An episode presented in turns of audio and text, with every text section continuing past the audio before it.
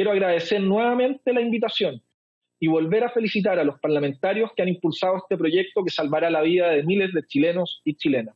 Muchas gracias y vapearnos fumar.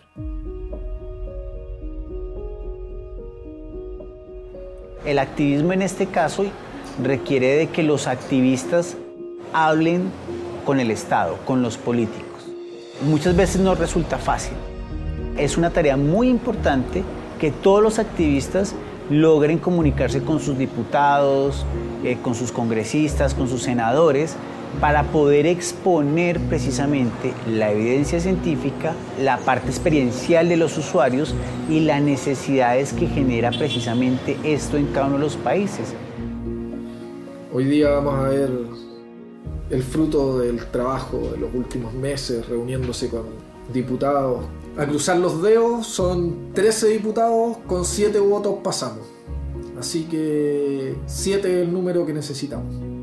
Y eso sería un tremendo paso adelante porque abre el tema de la reducción de años a la legislación chilena, que es por lo que tanto hemos estado peleando. En este segundo proyecto, lo que se va a votar en primera instancia es si ese proyecto sigue adelante o no. Si es que se discute ese proyecto, si es que siquiera los senadores se van a abrir a leer qué es lo que dice ahí y a discutir el proyecto de ley y a poder ver qué tipo de regulación va a haber sobre el cigarrillo electrónico. Es importantísimo. Es una guerra difícil realmente, porque tenemos, digamos, grandes opositores con muchos recursos que nosotros, por ejemplo, no tenemos y que obviamente se convierte como en una guerra entre David y Goliat. Hoy día me siento un poco más incómodo de lo normal porque por primera vez voy a leer, tengo 15 minutos nomás para conversar. Es imposible tirarse un free solo, eh, son 15 minutos, pero son meses de, de preparación yo ya estoy en la conexión de Zoom. Me dice, por favor, espere, el anfitrión le permitirá ingresar pronto. La verdad es que no estoy seguro si fuman o no fuman los diputados, si vapean o no vapean. Trato de alejarme un poco de la parte personal. Espero que no, pero si fuman, ojalá se pasen al vapeo. Muchas gracias, señor presidente. Bueno, el Colegio Real de Médicos de Inglaterra junto con Public Health England, han repetido hasta el cansancio que el cigarrillo electrónico es al menos un 95% menos dañino que el tabaco tradicional teniendo el potencial de salvar millones de vidas. Que la nicotina, a pesar de ser adictiva, no es cancerígena. El reporte de la OMS sobre la epidemia global de tabaco del año 2019 señaló que los vaporizadores no están exentos de riesgo, pero no ha desmentido que sean un 95% menos dañino para la salud. La conferencia de las partes del convenio marco para el control de tabaco de la Organización Mundial de la Salud reconoció la eficacia de estos dispositivos en el control del tabaco y que es mejor permitirlo con una regulación especial para proteger a los menores, embarazadas y adultos que no fuman, permitiría a los fumadores reducir la exposición de numerosas toxinas y cancerígenos presentes en la combustión del tabaco. Esperamos que las sanciones para aquellos que vendan cigarrillos electrónicos a menores de edad sean ejemplificadoras. Perdón. No existe el vapeador pasivo. Han demostrado que aquellas personas que comparten espacios abiertos o cerrados con alguien que vapea no recibe daño alguno. Chile gasta el 10% de su presupuesto anual en salud en enfermedades directamente relacionadas con el consumo del tabaco combustionado.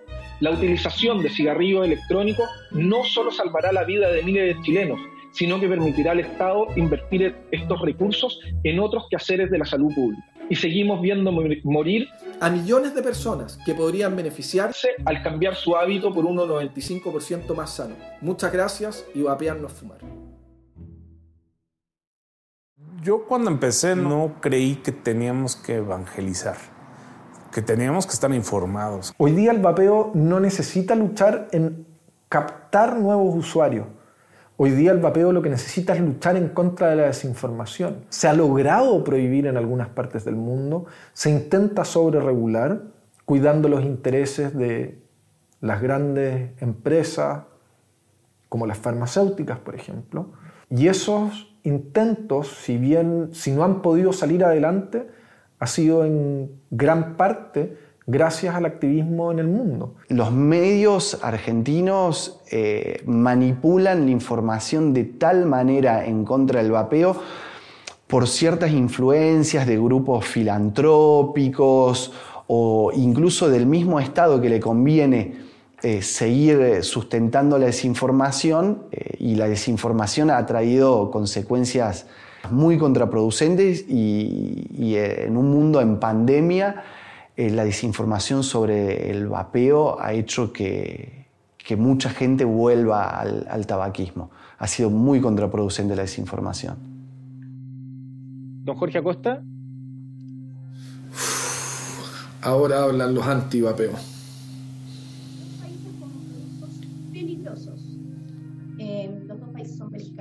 No tiene idea de lo que habla.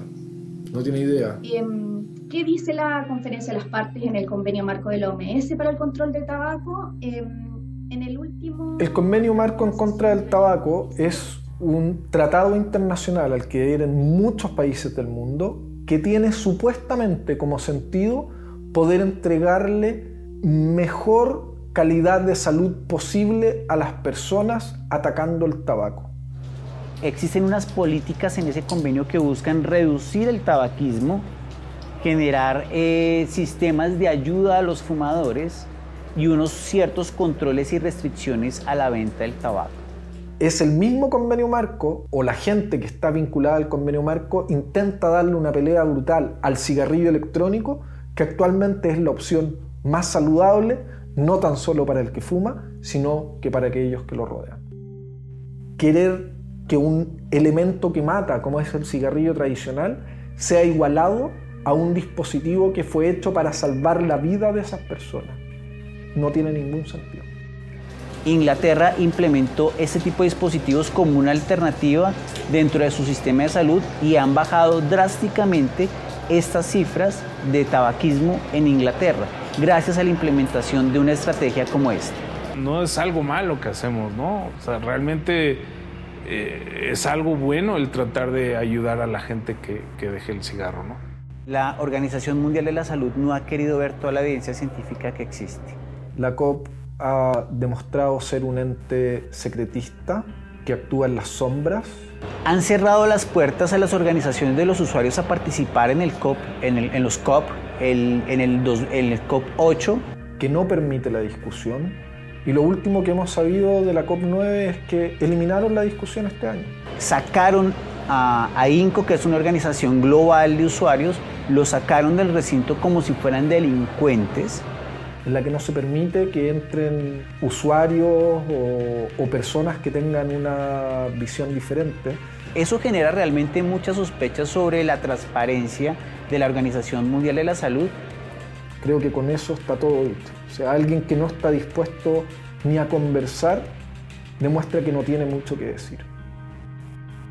A mí me parece que es muy importante la duda planteada por, la diputada Jimena Sandón. Pero es exactamente esto lo que demuestra lo necesaria que es abrir la conversación. Esta lucha no hay que verla solo como defender el vapeo. Acá hay algo mucho más profundo, que es la libertad de las personas. Hoy día estamos hablando del vapeo, pero ¿qué va a pasar mañana cuando alguien decida que la cerveza no hay que tomarla y te prohíban la cerveza y pasado mañana el chocolate. Vapees o no vapees, tienes que entender que en esta causa no tiene que ver solamente la salud, tiene que ver la libertad, tiene mucho que ver con la libertad de las personas. No podemos permitir que se nos obligue o se nos restrinjan las opciones a decidir. Nosotros somos seres humanos adultos con la capacidad de decidir sobre nuestra salud y no puede ser que haya instituciones, ya sean instituciones de salud, instituciones de políticos, instituciones económicas, que permitan, que crean que pueden permitirse restringir nuestras libertades. Yo soy libre de decidir con mi cuerpo hacer lo que yo quiera. Y si tú hoy día no te sientes tocado porque tú no vapeas o porque no fumas, el día de mañana puede ser tarde cuando te prohíban la cerveza, el chocolate, el pan o lo que sea. Hay una cosa suprema aquí, que es la libertad de las personas. Ese es un tema que muchas veces se nos queda aparte cuando hablamos del tema de salud. Pero a mí me da susto que ayer fuera el azúcar, hoy día es el vapeo, mañana qué. ¿Hasta cuándo o hasta cuánto vamos a permitir que nos regulen nuestras opciones de vida? Boris vota que sí. a favor. Diputada Cariola. Voto a favor, presidente y Ana María, porque creo que el inicio de un camino regulatorio que hace mucho tiempo era necesario instalar en nuestro país gradualmente. Andrés Celis. No está. Diputado Gaona. A favor. Ana María, yo, yo voto a favor en la misma línea del diputado Castro. Creo que es importante la regulación de estos dispositivos, especialmente con el tema de la juventud y me gustaría que a futuro desde el Ministerio de Salud también se usara la misma lógica a todas aquellas tiendas que venden marihuana abiertamente, semillas, incluso camino al ministerio y que todos sabemos que le hace tanto daño también a nuestra, a nuestra juventud también. A favor creo que muchos dispositivos que hoy día existen y lamentablemente llegamos tarde eh, a regularlos. Así que eh, a favor de iniciar la regulación sobre este tipo de dispositivos. Por eso voy a votar a favor. Diputado Torres y diputado Crispi. A favor, Ana María. 10 votos a favor, cero en contra y cero abstenciones. Bien, aprobado el... Tensivo. 10 0 we win nice. 10-0 ganamos 10-0 importante paso. Harto trabajo muy contento. Wow. 10 0 10, 0. Incluso los opositores al vapeo chileno eh, votaron a favor de este proyecto de ley porque entendieron que la vía, incluso para, para controlarlo, es regularlo y regularlo conscientemente.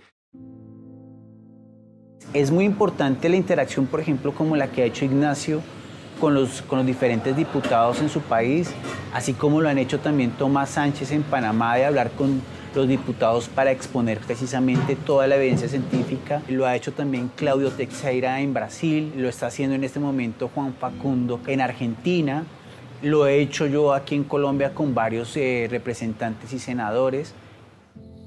Gracias Ignacio, de verdad estuvo muy bueno. Aún tengo la guata apretada, qué emocionante, qué alegría. Felicitaciones Ignacio. Son años buscando esto, weón. Te pasaste, qué gran trabajo, felicitaciones nuevamente. Es un logro importante, ahora todos tenemos que seguir adelante con esta lucha, hoy más que nunca. Qué maravilla por la salud de millones de personas. Eso es lo más importante. Yo lo veo con optimismo. Creo que a la larga va a prevalecer la evidencia científica, va a prevalecer la experiencia de los usuarios.